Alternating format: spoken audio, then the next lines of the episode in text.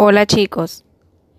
When you work with the worksheet where you have to observe the image and say I see, in Spanish you will say yo veo.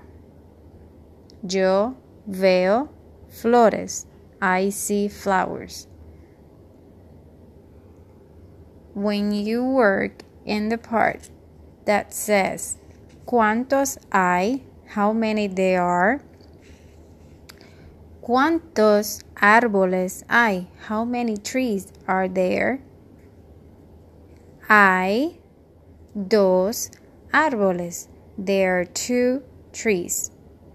You will answer hay dos árboles or you can answer hay tres flores depending on what you are answering. You have to look to the worksheet and read. You need the help of your parents. Um, and remember, hay see, yo veo. ¿Cuántos hay? How many there are? And you answer saying I, and then you say the number. Hay uno. Hay tres.